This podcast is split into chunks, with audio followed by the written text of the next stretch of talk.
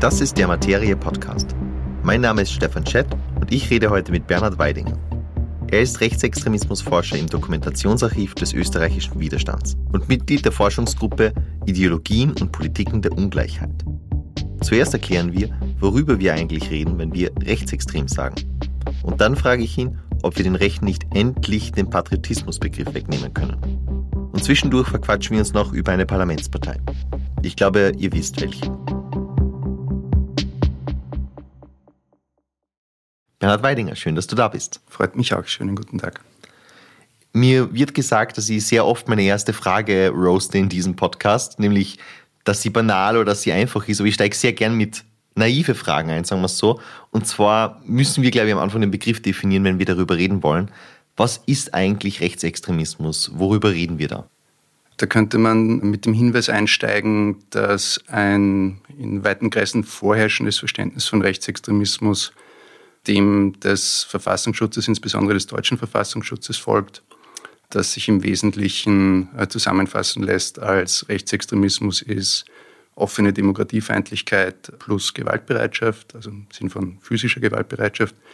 Wir am Dokumentationsarchiv verwenden einen anderen Rechtsextremismusbegriff, einen stärker ideologiezentrierten, der dem Umstand Rechnung trägt, dass weite Teile dessen, was wir als die extreme Rechte verstehen, äh, sich inzwischen mit Demokratie als Form arrangiert hat. Das heißt damit, dass es ein Mehrparteiensystem gibt, dass es Wahlen gibt, dass es Parlamente gibt.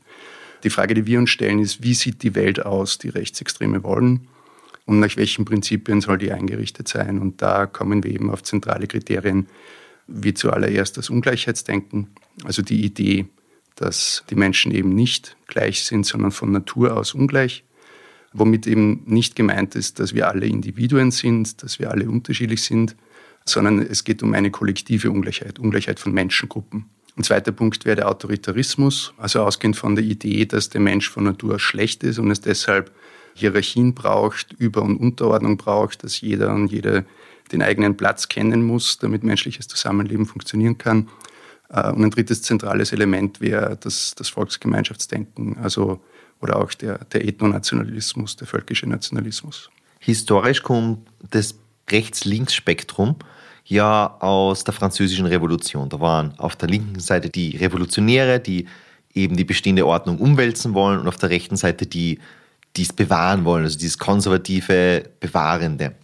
Das klingt ja jetzt eigentlich nicht mehr ganz aktuell, oder? Weil ich denke da an Rechtsextreme oder auch, auch Linksextreme, aber vor allem im Österreich zumindest Rechtsextreme, die wirklich ganz stark radikal sind und gegen die bestehende Ordnung sind, die wir halt in einer liberalen Demokratie haben. Ist dieses Schema noch aktuell? Wie siehst du das? Ich glaube, dass das Schema grundsätzlich sehr wohl aktuell ist und dass überall dort, wo Leute sagen, das hätte ausgedient oder sie könnten sich das selber gar nicht einordnen, Misstrauen angebracht ist. Aber was man natürlich schon sehen muss, ist, dass zumindest dem Anspruch nach äh, Rechtsextreme oft äh, sozusagen ein revolutionäres Moment mitbringen. Das stimmt insbesondere für den historischen Faschismus, der ja durchaus einiges umwerfen wollte, der sich auch als antibürgerlich verstanden hat. Die Frage ist halt immer, was ist das, was umgeworfen werden soll? Und das ist halt beim Rechtsextremismus gerade nicht äh, die Eigentumsordnung oder die Klassengesellschaft, sondern da geht es im Grunde immer um die Herstellung sozusagen einer Ethnokratie ja, oder einer historisch gesehen, wo man noch stärker mit dem Rassenbegriff operiert hat, also der Vorherrschaft einer sogenannten Rasse über die anderen. Wobei, also das ist jetzt nicht bei These, ein Gedankenspiel und wir wissen, was du dazu sagst, dass sowohl hart Linke, kann man jetzt extrem sagen oder nicht, als auch hart Rechte wollen eine bestehende Ordnung, die zum Beispiel auch nicht nur liberale Demokratie, sondern auch Kapitalismus bedeuten kann, umwerfen in die eine oder andere Richtung. Von daher wären die im ursprünglichen Sinne, wie das in der französischen Revolution hervorgekommen ist, ja beide links in dem Sinn, weil der Rest wäre konservativ.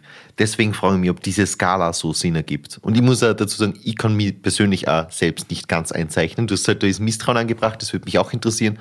Aber ist es nicht so, dass sie sich da die Extreme treffen in der Ablehnung eines Systems? Also mit dem Misstrauen habe ich gemeint, also in meiner Erfahrung sind Leute, die sagen, sie können sich da nicht verorten, meistens rechts. Anwesende äh, ausgenommen, beziehungsweise da mache ich mir kein Urteil. Kann, kann ich bestätigen. ähm, also kann ich bestätigen, dass ich nicht rechts bin, bevor das jetzt falsch rüberkommt, die Bestätigung. Ja, na, wie gesagt, ich glaube, man muss sich die, also ähm, ich äh, bin durchaus der Meinung, dass es, äh, ja, dass es gewisse Gemeinsamkeiten zwischen Teilen der Linken und Teilen der Rechten gibt, wenn es zum Beispiel geht, oder dass man sowas, dass sowas wie ein generischer Extremismusbegriff in mancherlei Hinsicht Sinn macht, also etwa wenn es um Eigenschaften geht wie Dogmatismus, wie die Unfähigkeit zum Kompromiss, äh, wie so äh, etwas Unbedingtes, wo also de, eben der Kompromiss äh, sofort als Zeichen von Schwäche äh, verfemt wird, äh, was ja letztlich auch äh, Demokratie inkompatibel ist, weil die Demokratie lebt bekanntlich auch vom Kompromiss. Auch sowas wie eine Gleichgültigkeit in der Wahl der Mittel ja, wäre etwas, was ich als allgemein extremistisch verstehen würde. Also wenn dann nur noch das Ziel zählt und es ist egal, also mit welchen Mitteln man das erreicht. Aber gleichzeitig würde ich schon meinen, dass es wichtig ist, sich anzuschauen, also wenn es um irgendwie revolutionäre Bestrebungen geht oder systemüberwindende Bestrebungen, dass ich das nicht alles in einen Topf werfen würde und dass man sich eben anschauen muss, in welche Richtung soll ein Bestehendes überwunden werden. Ja, soll sozusagen historisch zurück oder nach vorgehen? Bedeutet das mehr Freiheit oder weniger Freiheit? Da kann man natürlich darüber diskutieren, inwiefern die bestehende Ordnung bereits ein Maximum an Freiheit garantiert. Ja, wenn man dieser Meinung ist, dann wird man natürlich jegliche revolutionäre Bestrebung als einen Rückschritt verstehen müssen. Aber ich glaube, dass es schon wichtig ist, sich eben anzusehen, wie, wie ist die jeweilige Vision von Gesellschaft. Ja. Und dass es sehr wohl einen Unterschied macht, ob die Vision der Führerstaat ist oder die freie Assoziation von Individuen. Also ich glaube, du hast die Diskussion jetzt auch wunderbar zusammengefasst. Also je nachdem, wie man dazu steht, ob ein zukünftiges, wie auch immer geartetes, zum Beispiel linkes System sein sollte oder eben wie gut oder böse unser aktuelles System ist, ist natürlich eine Meinungssache, aber geht jetzt ein bisschen von dem Thema weg. Aber ja, sie treffen sich in gewisse extremistische Eigenschaften. Damit, glaube ich, können wir das einmal belassen, bevor wir da äh, abschweifen. Und ich würde gleich wieder zurück zum Ursprungsthema Rechtsextremismus gehen, nämlich was sind denn die gefährlichsten Forderungen oder was ist das Gefährlichste, was aktuell im, in Österreich spezifisch im Diskurs rumschwirrt im rechtsextremen Spektrum? Ich denke, bei der Frage nach Gefährlichkeit muss man immer, äh, muss man immer definieren, also gefährlich für was oder wen. Wenn wir gefährlich verstehen im Sinn von einer unmittelbaren äh, Bedrohung der physischen Integrität von Menschen, dann geht natürlich eine sehr maßgebliche Gefahr von neonazistischen Gruppierungen, die einfach grundsätzlich zu physischer Gewalt bereit sind, aus. Wenn man sich eher beschäftigt mit äh, einer Gefährdung der Demokratie an sich oder des liberaldemokratischen Systems, wird man feststellen, dass da von Neonazis eine sehr überschaubare Gefahr ausgeht. Nicht, weil sie die nicht umwerfen möchten, weil sie die nicht abschaffen möchten, sondern weil sie dazu nicht in der Lage sind. Äh, und wenn es also um die Gefährdung von Demokratie geht, dann denke ich, wird man die Hauptbedrohungen in Österreich eher parlamentarischen Spektrum finden und da natürlich in Gestalt der Freiheitlichen Partei, die ja sowas wie der zentrale Bezugspunkt fast der gesamten extremen Rechten ist. Also eben mit Ausnahme des militanten Neonazismus, für den auch die FPÖ nur eine weitere Systempartei, eine weitere Altpartei ist. Aber alles andere, also die ganze Szene der sogenannten Alternativmedien, die sogenannte Neue Rechte, verschwörungsaffine Kreise, also weite Teile dieser Spektren beziehen sich zumindest kritisch solidarisch auf die Freiheitliche Partei. Und weil ich es jetzt schon angesprochen habe, dieses Spektrum der sogenannten, also eigentlich ein, ein Euphemismus, äh, Alternativmedien, das gerade im Zuge der Pandemie sehr stark expandiert hat und wo Österreich einige wichtige Player aufweist, also auch für den gesamten deutschsprachigen Raum. Dieses Spektrum ist natürlich auch ähm, ein Faktor, den man erwähnen muss, wenn es um Demokratiegefährdung geht. Insofern dort eben äh, systematische Desinformation betrieben wird. Das habe ich auch auf meiner Fragenliste gehabt. Ich wollte über diese alternativen Medien reden und gut, dass du es angesprochen hast, weil ich frage mich, wäre die FPÖ momentan so stark oder gefährlich, wenn es die nie gegeben hätte? Also meine These ist nämlich so in die Zehnerjahre, Anfang der Zehnerjahre haben hat die FPÖ ganz viele Medien hm, gegründet, kann man jetzt bestreiten, aber zumindest finanziert und unterstützt. Und die haben dann einige Jahre lang komplett alleine Facebook dominiert, ist zumindest meine Wahrnehmung, bevor alle anderen überhaupt Social Media entdeckt haben. Oder zumindest die großen Parteien vor allem.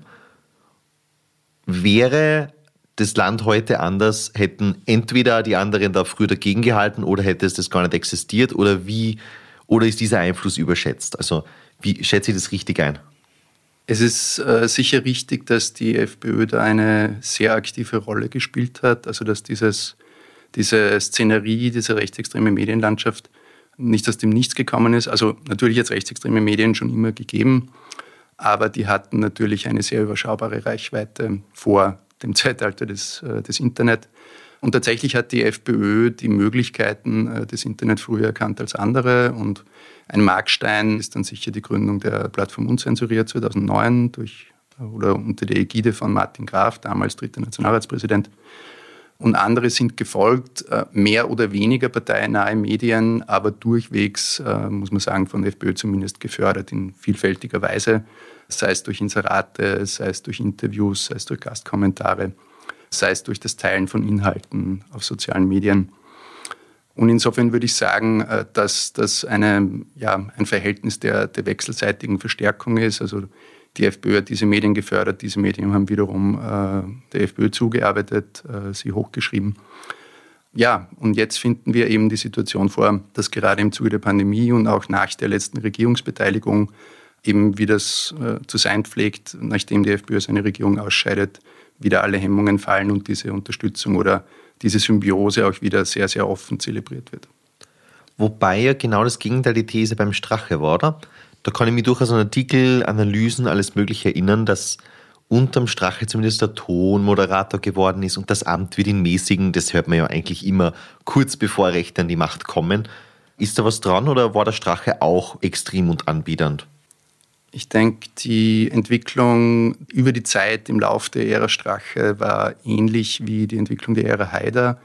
Äh, jedenfalls in dieser Hinsicht, dass also am Anfang die Übernahme der Partei steht, verbunden mit sozusagen einem ja, Kurs, den man als zurück zu den Wurzeln beschreiben kann, wo beide sich anfangs sehr stark auf die völkischen Kernschichten äh, der Partei gestützt haben und ausgehend davon eben ähm, im Fall Haiders erstmals, im Fall Straches wieder dann die Partei zu dieser Größe geführt haben.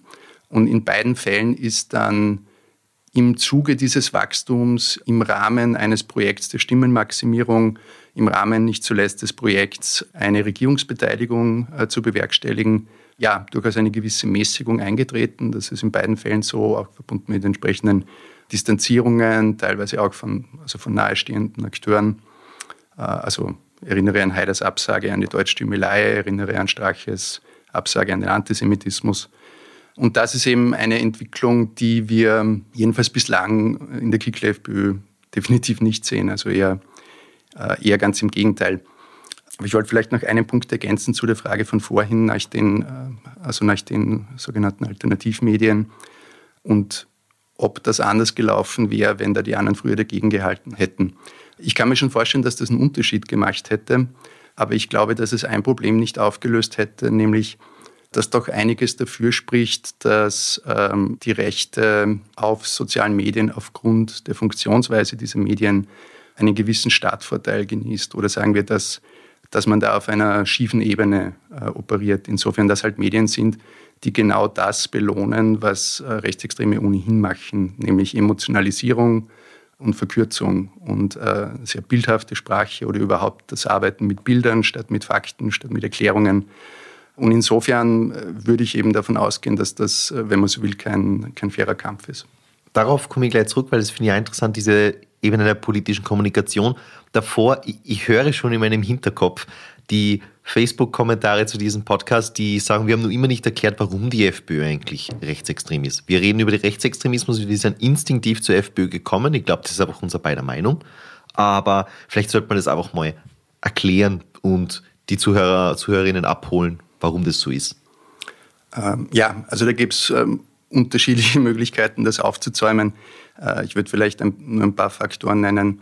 Ein sehr starker ich habe ja auch eingangs darauf verwiesen bei der Begriffsdefinition, die Idee der Volksgemeinschaft als eine Abstammungsgemeinschaft, als eine Blutsgemeinschaft, ist etwas, das sich nach wie vor im Freiheitlichen Parteiprogramm findet. Ein Bekenntnis zur deutschen Volksgemeinschaft steht nach wie vor im offiziellen Programm der Freiheitlichen Partei. Das ist schon mal ein starkes Indiz.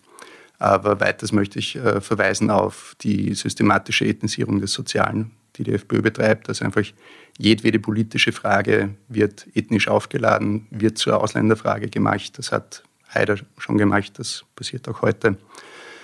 Eine systematische Feindbildpflege, wo ganze Bevölkerungsgruppen eben entsprechend in ein schlechtes Licht gerückt werden, Asylwerber, Asylwerberinnen, Musliminnen und Muslime vor allem. Das seit der Ära Strache eigentlich so das, das zentrale Feindbild.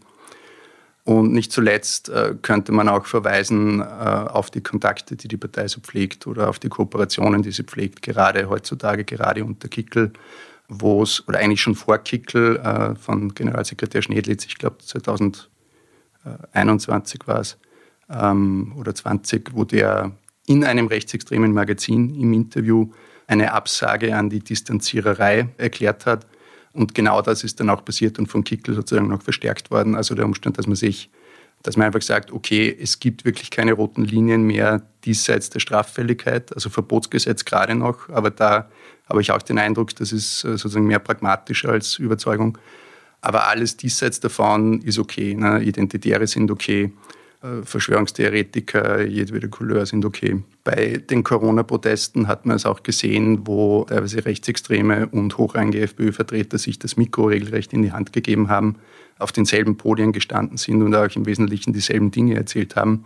Führende FPÖ-Vertreter und Vertreterinnen teilen regelmäßig rechtsextreme Medien auf Social Media, die Beiträge dieser Medien, die Erzählungen dieser Medien die Partei hat inzwischen auch die Sprachregelungen der extremen Rechten in vielen Fällen übernommen und bemüht sich wirklich sehr aktiv, die im politischen Diskurs zu etablieren. Ich erinnere nur an den Bevölkerungsaustausch, ich erinnere an die Remigration. Das sind Begriffe, die die Identitären in Österreich eingeführt haben.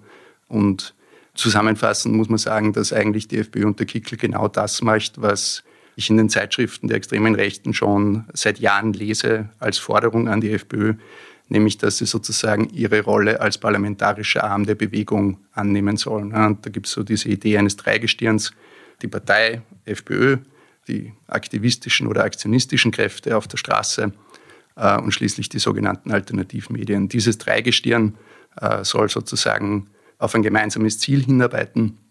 Und da muss man sozusagen sich nicht in allem einig sein, aber was jedenfalls auf keinen Fall passieren darf, ist, man darf sich nicht gegenseitig unter den Bus werfen. Und das macht die FPÖ auch seit Kickel nicht mehr. Wobei da jetzt mein vielleicht ein bisschen optimistischer Einwand, aber ich würde es durchaus so meinen, ist, dass die FPÖ ja doch immer recht schnell an sich selbst gescheitert ist. Also einerseits natürlich, sie war in der Regierung und es kommen rechtsextreme, wie man schon ironisch sagt, Einzelfälle auf, die natürlich zu Distanzierung führen und dazu, dass die Regierung bröckelt und dann natürlich durch Korruption. Und das war bis jetzt in jeder FPÖ-Regierung ein Problem. Ich glaube, das kann man relativ straffrei so sagen, dass das einfach belegt ist. Scheitert die FPÖ da nicht eh verlässlich an sich selbst? Weil ich glaube, auch wenn alle zusammenhalten, das würde ich attestieren, dass sie tun, das, also gerade auch was das Messaging angeht, aber sie packen es irgendwie nicht dann in einer liberalen Demokratie, wo man Kompromisse machen muss, wo man in Koalitionen gefangen ist, wo man gerade mit schlagkräftigen Parteien, mit einem starken Apparat auch verhandeln muss, dass sie sich da durchsetzen. Das hat ja bis jetzt kaum funktioniert. Ja, historisch ist das sicher zutreffend. Ich meine, also unter Strache hat schon geheißen, also ich erinnere mich da an äh, die Einschätzung von Andreas Mölzer, der gemeint hat, also Haider war ein großes politisches Talent, aber er war eben auch eine erratische Persönlichkeit und damit letztlich äh, unzuverlässig und auch zu, zu wandelbar oder zu inhaltlich zu beliebig sozusagen, zu opportunistisch. Aber mit Strache hätten sozusagen wieder die ideologischen Tiefwurzler, das ist ein, ein Ausdruck von Mölzer, das Geschäft übernommen und die wären dann sozusagen gefeit gegen irgendwie Verlockungen des Zeitgeists oder auch der Macht. Da wird man nach Ibiza feststellen müssen, hat wohl nicht ganz so gestimmt, aber jetzt gibt es eben dieselbe Hoffnung wieder in Bezug auf Kickel, dass das einfach eben ein Überzeugungstäter ist, der dementsprechend auch unkorrumpierbar ist. Wird man sehen, wie sich das entwickelt. Was man, glaube ich, auch sehen muss, ist, dass, also was Kickel selber sagt und was auch äh, rechtsextreme Medien sagen, ist, dass man aus den bisherigen Regierungsbeteiligungen gelernt hat, dass es eben gerade nicht darum geht, um jeden Preis in die Regierung zu kommen, sondern dass man das erst dann wieder tun will, wenn sichergestellt ist, dass man dort das eigene Programm wirklich äh, durchsetzen kann. Und dazu sei eben als Vorbereitung im Einklang mit dieser rechtsextremen äh, Strategie der Metapolitik wäre eben nötig, sozusagen ideologische Wühlarbeit zu betreiben, die Diskurse nach rechts zu verschieben, die Auffassungen von Normalität nach rechts zu verschieben. Und erst wenn sozusagen das gesamtgesellschaftliche Meinungsklima sich entsprechend verändert hat, erst dann kann eine Regierung oder kann man in einer Regierung dann auch wirklich so schalten und walten, wie man will. Ich würde auf den Punkt zurückgehen, den du vorher angesprochen hast, bevor wir definiert haben, warum wir eigentlich über die FPÖ gerade reden. Und zwar, dass die Social Media Plattformen das fördern, dass gerade Rechtsextremismus sie durchsetzt. Ich bin mir nicht sicher, ob ich da zustimme, weil ich glaube, dass diese Zuspitzung, das Arbeiten mit Bildern und so weiter, das kann ja eigentlich jeder. Also handwerklich ist es unterschiedlich, da war die FPÖ immer stark, das muss man einfach attestieren. Aber jetzt auch bei NEOS zum Beispiel, um mal Selbstkritik zu bringen, wir, wir sprechen auch von Zukunftsraub zum Beispiel. Ist ein sehr starkes Wort, ist emotionalisierend und geht auch ganz gut. Und das gibt es bei verschiedenen politische Debatten, wo das von allen Parteien eigentlich kommt oder kommen könnte. Und beim, bei Klimathemen zum Beispiel würde ja die Grünen attestieren, dass sie sehr stark polarisieren und da auf Emotionen setzen, teilweise auf Shaming sogar, hm. dass das ja eine ähnliche Strategie ist, oder? Ja, ich meine, es gibt inzwischen recht viele Studien, die eben auch zeigen, dass nicht nur allgemein äh, Emotionalisierung gut funktioniert, sondern vor allem negative Emotionalisierung. Also dass eben die meisten Views, die meisten Klicks, die, die größte Verbreitung finden eben Postings, die Empörung, äh, die Abscheu und so weiter hervorrufen. Und das spricht zumindest dafür, dass eben Parteien oder allgemein politische Akteurinnen, die eben auf negative Emotionen setzen, sozusagen einen Startvorteil haben gegenüber solchen, die einen stärker konstruktiven, positiven Zugang verfolgen. Also ich glaube, man kann sicher die Meinung vertreten, dass diese These vom, äh, von der schiefen Ebene, dass das so nicht stimmt. Und es mag sein, dass die Konkurrenz der extremen Rechten bislang einfach ihr Potenzial da noch nicht ausgeschöpft hat. Aber mein Eindruck ist schon, dass es, ähm, ja, dass es Eigenschaften in den sozialen Medien gibt, die, die diesen politischen Akteuren besonders zugutekommen. Ja. Ja, ich glaube, das ist auch eine Mischung aus handwerklichen Können, das man ihnen attestieren kann.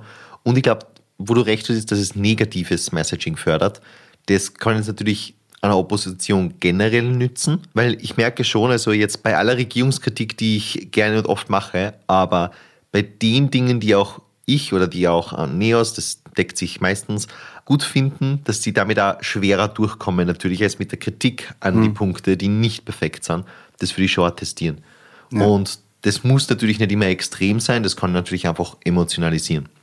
Ich glaube, was bei der FPÖ natürlich auch ein Faktor ist, der auf andere Parteien so nicht zutrifft, ist, dass die FPÖ eben die einzige Partei ist in Österreich, die sich von den Medien, die sie eben als Mainstream-Medien oder Lügenpresse oder was auch immer äh, verfemt, also die sich von diesen Medien äh, sozusagen systematisch äh, schief dargestellt oder benachteiligt fühlt. Ja, und gerade aus diesem Grund, das ist ja auch der wesentliche Grund, wieso die, die Partei eben besonders früh und besonders intensiv daran gearbeitet hat, so etwas wie eine mediale Parallelwelt aufzubauen, teilweise mit parteieigenen Medien, teilweise eben durch die Förderung bestimmter Medien, einfach mit dem Ziel, äh, sozusagen ein Informations- oder Desinformationssystem zu kreieren, das es ermöglicht, dass Leute sich sehr gut informiert fühlen können, ohne je die sogenannten Mainstream-Medien äh, konsumieren zu müssen. Und mir kommt davor, Sie geben sich ja keine Mühe mehr, dort anzukommen. Also ich bin ja kein großer Fan davon, dass man so tut, als wäre Extremismus nicht immer schlecht. Aber das ist ja diese Debatte, FPÖ und KPÖ, ist das gleich schlecht? Ja, nein. Aber man kann zumindest der KPÖ Salzburg zum Beispiel nach dem Ergebnis bei der Landtagswahl attestieren, die haben sich schon bemüht zu erklären, dass sie jetzt keine Stalinisten sind. Aber die FPÖ muss das irgendwie nicht mehr. Die FPÖ kann jetzt sagen, alle halten uns für rechtsextrem, so biet, hier sind unsere zehn eigenen Kanäle, die dir erklären, warum das gar nicht so ist. Mhm.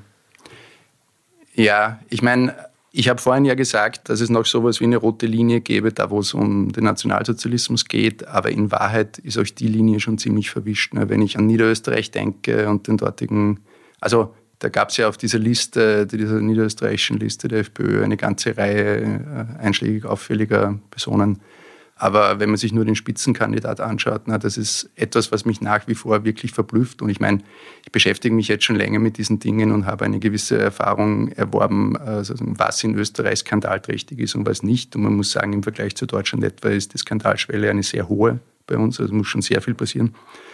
Aber dass dieses andere Liederbuch von Landbauer seine politische Karriere nicht nur nicht beendet hat, sondern dass er trotz dieses Liederbuchs äh, jetzt in eine Landesregierung eingezogen ist. Ja, da meine ich nicht das Liederbuch seiner Burschenschaft, von dem er sagt, das hat er nie gesehen und das hat's, äh, äh, da wurde euch nie draus gesungen, sondern dieses, also kann man online nachlesen. Ich habe dazu einen Standardkommentar geschrieben, das Liederbuch der jungen Patrioten, das er offensiv beworben hat.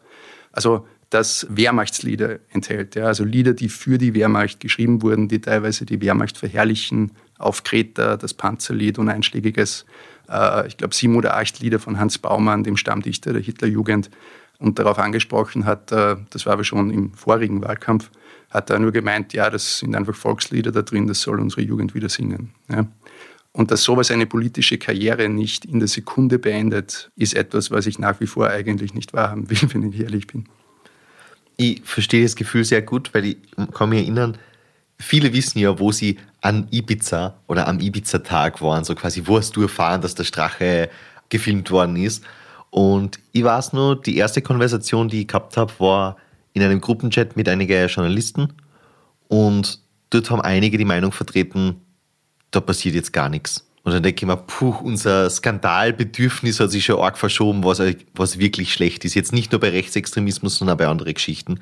Aber was du angesprochen hast, finde ich interessant, weil dieses Liederbuch ja den Titel Patrioten drin hat. Und ich glaube, das ist so entscheidend dafür, dass es niemanden aufregt, weil die hören dann auf FPÖ-Kanäle oder auch in der normalen medialen Diskussion in Nicht-Parteimedien, dass es um Volkslieder und Patriotismus geht. Und das finden wir ja, oder das findet die Mehrheitsgesellschaft in Österreich auf jeden Fall sehr gut.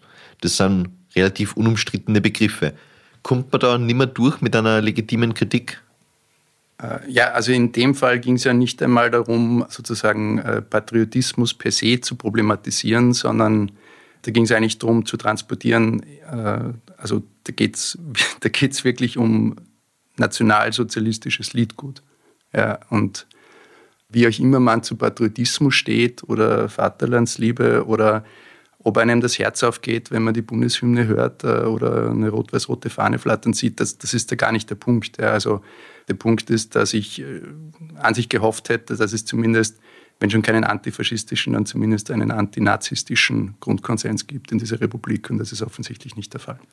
Aber genau, genau das meine ich, dass wenn da die Worte Patriotismus oder Vaterlandsliebe, was die FPÖ hat verwendet, in einer Rechtfertigung vorkommt, kommt mir vor, dass viele Leute das einfach glauben und dann sagen, okay, Patriotismus, wie du sagst, wurde ja schon zumindest von anderen problematisiert. Es gibt viele, die Patriotismus für generell etwas Bedenkliches oder Rechtes halten. Es gibt viele auf der Rechten, die es auch als etwas mittlerweile nur noch Rechtes sehen.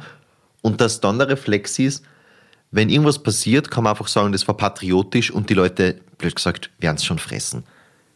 Also ich glaube, die Leute, die der FPÖ zugeneigt sind, äh, aber das gilt natürlich nicht nur für FPÖ-Fans, also ich denke generell ist es einfach so, dass Leute, die einer bestimmten Partei nahestehen, grundsätzlich geneigt sind, das Narrativ, das die Partei für ein bestimmtes Thema anbietet, ohne große Prüfung zu akzeptieren. Das ist mal schnell bereit zu glauben. Und wenn die FPÖ sagt, das sind Volkslieder und da ist nichts problematisch dran, dann beschäftigt man sich nicht näher damit. Aber in dem Fall hätte ich halt eher auf, auf andere Teile des politischen Spektrums gesetzt. Ja, also, dass die FPÖ das selber problematisiert. Also, da weiß man ja spätestens seit dem Elaborat ihrer Historikerkommission, dass man sich da nicht allzu viel erwarten darf. Wobei natürlich der Grundkonsens, also ob man ihn antifaschistisch nennt oder ob man ihn einfach, wir wählen nicht FPÖ nennt, das korreliert, würde ich mal annehmen, ja doch immer nur besteht. Also ja, Herbert Kickl und die FPÖ haben gute Umfragewerte, aber Herbert Kickl ist im, zum Moment, wo wir diesen Podcast aufnehmen, in Umfragen der zweitunbeliebteste Politiker des Landes, nach Wolfgang Sobotka. Also das funktioniert ja schon immer noch ein bisschen, oder? Oder hast du wirklich ernsthafte Sorgen, dass diese Ablehnung von Faschismus an sich bröckelt? Also ich glaube, wenn man darauf hinweist, dass Kickl der zweitunbeliebteste Politiker des Landes ist, äh, muss man halt auch darauf hinweisen, dass es trotzdem Parteien gibt, die nicht ausschließen, mit ihm eine Regierung zu bilden. Und da frage ich mich dann, also dann, so weit kann es dann mit dem Grundkonsens nicht her sein. Ja. Und wenn ich mir die Koalitionsbildung in Niederösterreich mit dem äh, Wehrmachtslieder Landbauer anschaue, dann denke ich mir, es ist dort der Konsens auch nicht allzu tief verwurzelt offenbar. Ja, wobei die parlamentarische Zusammensetzung und der, der viel zitierte Wählerwille oder einfach wie, wie die Österreicher denken, Das ist was anderes. Also beide Parteien in Niederösterreich haben ausgeschlossen, miteinander zu arbeiten. Sie haben es dann gemacht. Jetzt sind beide sehr unbeliebt. Das hat sich ja gezeigt in den Nachwahlanalysen, dass sehr viele Leute gegen diese Koalition waren und dass sie eine der unbeliebtesten, wenn nicht sogar die unbeliebteste, das weiß ich jetzt aus dem Gedächtnis nicht mehr, Koalitionsvariante war. Also die verlieren ja beide dadurch. Und sofern sie jetzt nicht innerhalb von kürzester Zeit den Rechtsstaat abschaffen, was auf Landesebene zumindest unwahrscheinlich ist, ist es ja keine Winning Strategy, oder? Also ich versuche da gerade optimistisch zu sein. Ich weiß nicht, ob du es anders siehst. Also man hat sich offenbar zumindest davon versprochen, dass es eine Winning Strategy wäre, sonst hätte man es nicht gemacht. Und äh, natürlich liegt die Annahme nahe, oder das ist ja auch eine These, die im Zuge dieser niederösterreichischen Regierungsbildung von vielen Seiten ventiliert wurde, dass das eine Vorbereitungshandlung ist, um äh, Schwarz-Blau auch im Bund zumindest zu enttabuisieren, ja, mit Blick auf die kommenden Wahlen. Aber das wird man sehen. Ja.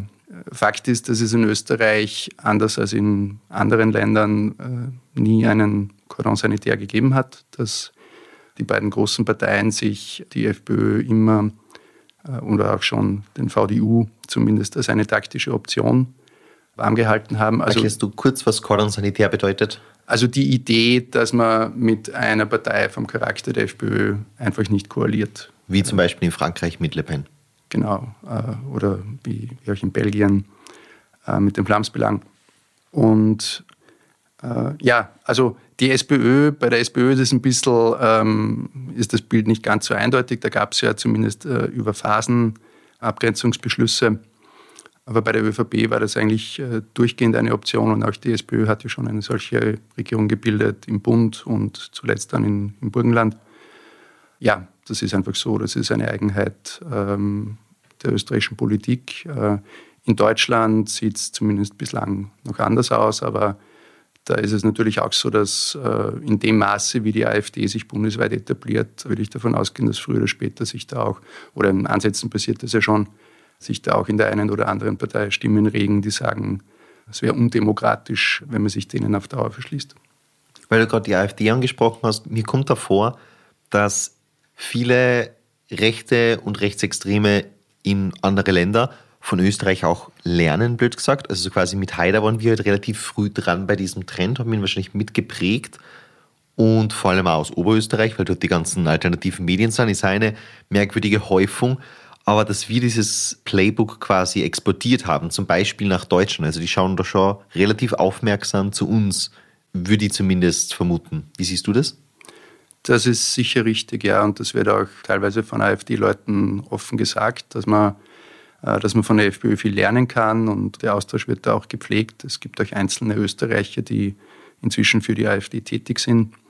Ja, das ist nur naheliegend. Und in vielerlei Hinsicht sieht man auch, äh, dass die, dass die AfD da kopiert, also bis hin zu äh, einzelnen Plakaten und Slogans, also wie das berühmte Sie sind gegen ihn, weil er für euch ist von Haider hat die, die AfD in Thüringen mit Björn Höcke praktisch eins zu eins, also bis hin zur Pose auf dem, auf dem Plakat von Höcke, äh, kopiert. Und sogar Donald Trump hat das kopiert, mit natürlich einer ein bisschen merkwürdigen Übersetzung, dass es nicht mehr genau der Satz ist, aber der Spruch hat es in die USA geschafft. Ja, ja. Nein, das ist, das ist eine auch international gebräuchliche Strategie natürlich, eine, eine populistische Strategie, eben sich zu inszenieren als sozusagen die, die Einzigen oder der Einzige, der es mit dem Volk gut meint und deshalb von den Mächtigen, von den Eliten angefeindet wird. Und wie siehst du da die Republikaner umgekehrt in diesem Kontext? Weil mir kommt vor, früher haben eher rechte Politiker in Europa von Republikanern gelernt und jetzt ist es teilweise sogar eher umgekehrt. Also ich glaube sogar in, ich glaube, das ist sogar heute, wo wir aufnehmen, das ist der 27. April, dass dieses CPAC, Conservative Political Action Committee in die USA stattfindet, wo die ganzen Republikaner sich gegenseitig Recht geben, Talking Points austauschen, Programmatik betreiben. Und diesmal sind die Gäste Viktor Orban und Herbert Kickl. Also lernen die da auch von uns mittlerweile oder ist das schon noch so, dass die mit Abstand die besseren Kommunikatoren sind?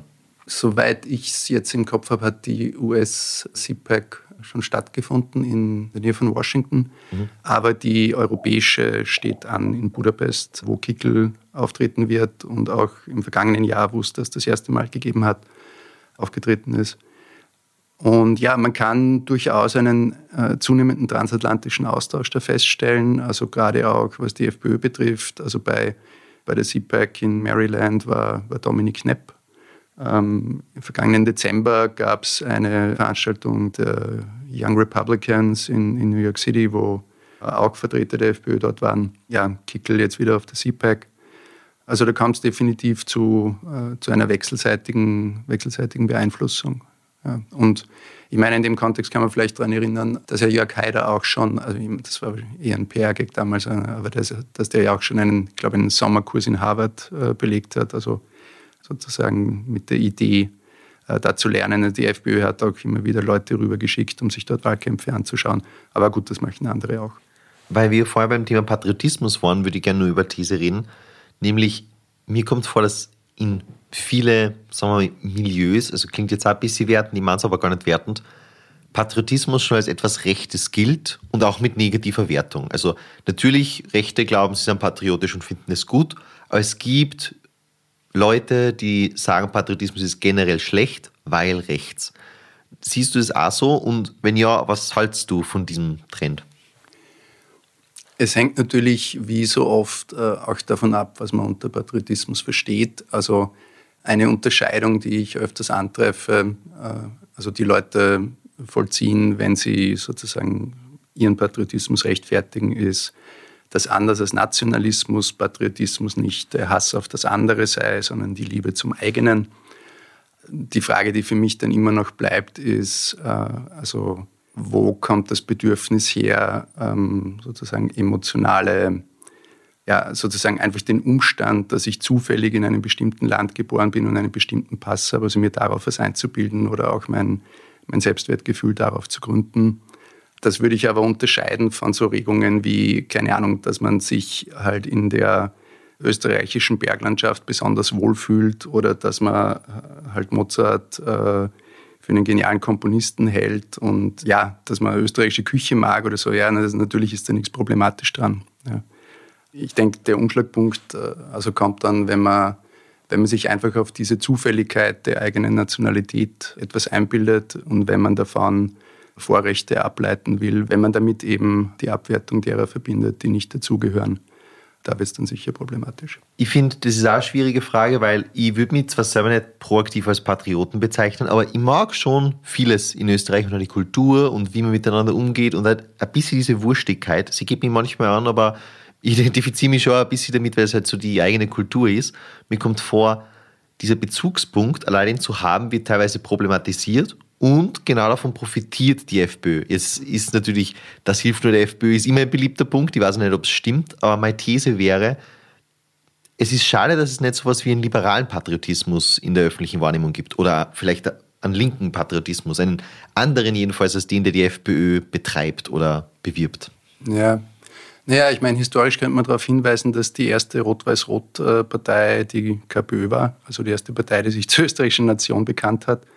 Und äh, viel rezenter könnte man erinnern an die Präsidentschaftswahlkämpfe von Alexander van der Bellen, die ja auch mit dem Heimatbegriff äh, operiert haben. Ich erinnere mich auch an einen Wahlkampf der Grünen in Salzburg. Also nicht diesen, sondern ich glaube den, den vorangegangenen, wo das passiert ist. Ja, also dass es äh, so Versuche von aus anderen politischen Spektren eben den Heimatbegriff, der ja eng mit der patriotischen Idee verbunden ist, äh, sozusagen zu, zu reclaimen oder so die gibt es ja durchaus. Ja. Aber, Aber ich glaube, das ist halt nicht, das ist halt, also für die Linke sicher nicht ihr, ihr angestammtes Terrain und, und ja, sicher auch nicht der, der Boden, auf, auf dem sie große Gewinne holen kann und auch nicht der Boden, auf dem sie dann auch streben sollte, denke ich. Also das ist ja schon eine alte linke Weisheit, ne, dass sozusagen die sozialen Interessen Vorrang haben vor der nationalen Zugehörigkeit und das größte historische Versagen der Linken jetzt international war ja sicher, dass man 1914 dieser Maxime eben gerade nicht gefolgt ist, sondern sich in den verschiedenen Ländern äh, in den jeweiligen nationalen Kriegstaumel begeben hat und da eingestimmt ist. Also meine These wäre auch nicht, dass grüne PolitikerInnen sich jetzt auf einmal in Tracht anziehen müssen und dann auf einmal totale Volksstars werden. Aber zum Beispiel der Begriff, weil, weil ich gerade spontan genannt habe, dass man auch zum Beispiel Volk als Begriff kommt mir vor, dass problematisiert wird. Ich weiß nicht, wie du das siehst, ob der problematisch ist, aber dass viele Begriffe, die für, würde ich annehmen, eine Mehrheit im Land unproblematisch sind und vielleicht sogar positiv besetzt sind, wie eben zum Beispiel auch Patriotismus, dass man die Rechten das mal wegnehmen müsste, damit die einfach keinen Vorteil mehr daraus haben. Also gerade der Volksbegriff hat ja auch in der Linken eine lange Tradition. Ne? Es gibt in verschiedenen österreichischen Städten, heißt die lokale KPÖ-Niederlassung Volkshaus, ne? nicht von ungefähr. Aber das verweist eben auf Volk, ähm, ja, im Sinn von eben das einfache Volk, die arbeitenden Menschen, the common people, el pueblo, wie auch immer. Die entscheidende Frage ist eben, wie ich die Grenzen ziehe, ne? also wie der Ein- und Ausschluss funktioniert. Also jedes Wir schafft ein Sie. Da ist eben die Frage, also verstehe ich das Volk als die einfachen Leute oder die Lohnabhängigen oder die, die nicht von ihrem Vermögen leben können? Oder verstehe ich es äh, als eine, eine ethnische Gemeinschaft, eine Abstammungsgemeinschaft, eine Blutsgemeinschaft? Und letzteres ist eben dann auch eine, eine Gemeinschaft, die sich ja nicht zuletzt dadurch auszeichnet, dass man in sie eben nicht eintreten kann. Ja, da gehörst du dazu oder nicht. Und wenn du nicht dazugehörst, äh, wenn du die falschen Eltern hast, na, dann wird sich das auch nie ändern. Das ist ja auch äh, was äh, von rechts außen gepredigt wird und wo jetzt inzwischen auch die Freiheitliche Jugend äh, mit eingestimmt ist, diese Website, die die gemacht haben zum Bevölkerungsaustausch, da wird das ja auch gesagt. Also für uns ist Migrationshintergrund etwas, das nie verlischt. Für uns ist das was äh, sozusagen ein Makel, das eine Person ewig anhaftet. Was ja deswegen allein schon ein Blödsinn ist, weil man muss sich nur die Namen von vielen in der Politik und auch in der rechten Politik anschauen. Das wären vor 100 Jahren sicher keine irgendwie gerade Bio-Österreicher gewesen, sondern das ist ja das ein Vielvölkerstaat einfach importiert und natürlich würden die das heute niemals in Frage stellen. Das vergisst man über die Generationen. Aber du sagst, wenn ich auf die Rechten und die Kommunikation der Rechten ansprich, dann gehst du gleich darauf, was die Linken tun sollen. Jetzt bin ich als Liberaler, sehe mich so quasi in der Mitte und denke jetzt, wenn ich die Rechten einen Begriff wie Patriotismus wegnehmen will, dann meine ich gar nicht so für die Linken, sondern ich meine für Liberale. Siehst du Liberale auch vom Rechts-Links-Spektrum eingezeichnet oder siehst du es schon als was Eigenes? Ich glaube, dass der Liberalismus eine interessante Geschichte hat. Also, dass ihm so eine gewisse Ambivalenz anhaftet, wenn man ihn zwischen links und rechts verorten will weil einerseits, und das wäre sozusagen die Verbindung zur Linken, die ich sehe, er ganz zentral mit einem Gleichheitspostulat operiert.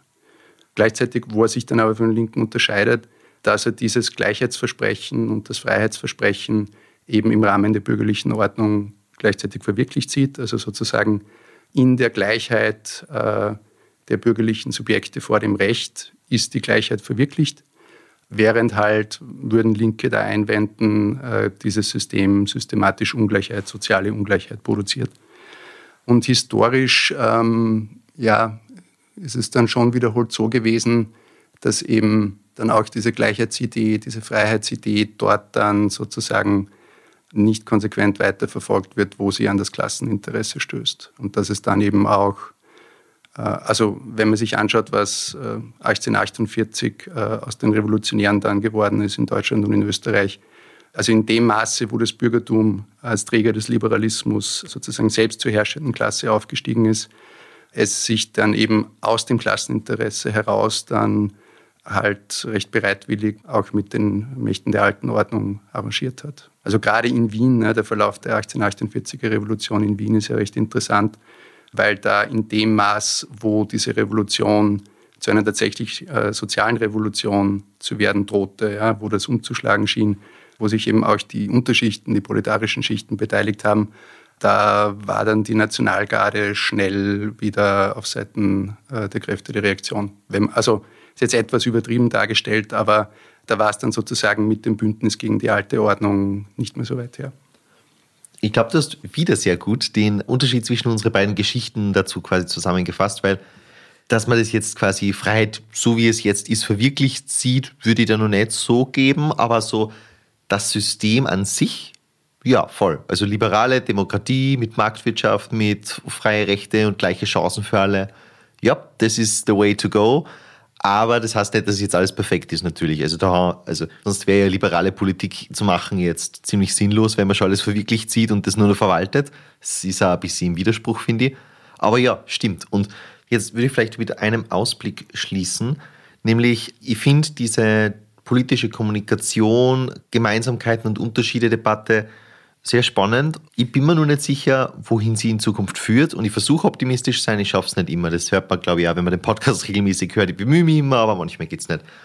Und mein Gedanke oder mein Wunsch wäre eigentlich, dass wir zu einer Art Patriotismus kommen als, als Gesellschaft, als großer Teil der Gesellschaft, der schon ein sehr demokratischer, rechtsstaatlicher, liberaler Patriotismus ist, wo man auf Dinge stolz ist, wie dass wir in einem Land leben, wo es Sicherheit und Wohlstand gibt. Die Sicherheit wackelt in letzter Zeit ein bisschen, aber generell leben wir sehr sicher und in großem Wohlstand, dass wir auf unseren Rechtsstaat, auf diverse Errungenschaften, Liberalismus, Demokratie stolz sind und uns gleichzeitig als Europäer fühlen innerhalb von der EU, auf die kann man ja auch stolz sein mit ihren europäischen Werten mir kommt vor, wir stoßen da einfach darauf an, dass die rot-weiß-rote Flagge nur bei FPÖ festeln wird. Glaubst du, diese Vision ist realistisch? Und überhaupt, fändest du sie gut oder siehst du es ganz anders? Also ich halte es für mich persönlich so, dass ich äh, stolz auf Dinge bin, für die ich auch was kann. Und da zählt halt meine äh, Staatsbürgerschaft nicht dazu. Aber womit ich schon was anfangen kann, ist wenn man so will, also ist die Frage, wie man das nennen will, aber sowas wie ein Verfassungspatriotismus, der sozusagen stolz ist auf bestimmte Werte, also wie Gleichheit beispielsweise, und damit verbunden auch bereit ist, die zu verteidigen oder sich dafür einzusetzen, dass die in Geltung bleiben oder dass man ihnen erst richtig zum Durchbruch verhilft. Ja. Das ist sicher ein Zugang, mit dem ich was anfangen kann. Und ist er realistisch? Oder bleibt es in nächster Zeit ein FPÖ-Thema? Ja, ich, also ich sehe nicht, wieso äh, in diesem Sinn verstandener Patriotismus, wieso das nicht äh, realistisch sein sollte und wieso politische Kräfte damit nicht erfolgreich sein sollten, also auch solche jenseits der FPÖ. Dann würde ich sagen, das ist ein positives Ende. Gelingt mir nicht bei jeder Folge. Danke fürs Dasein. mir auch selten, wenn ich interviewt werde. Danke. Gerne.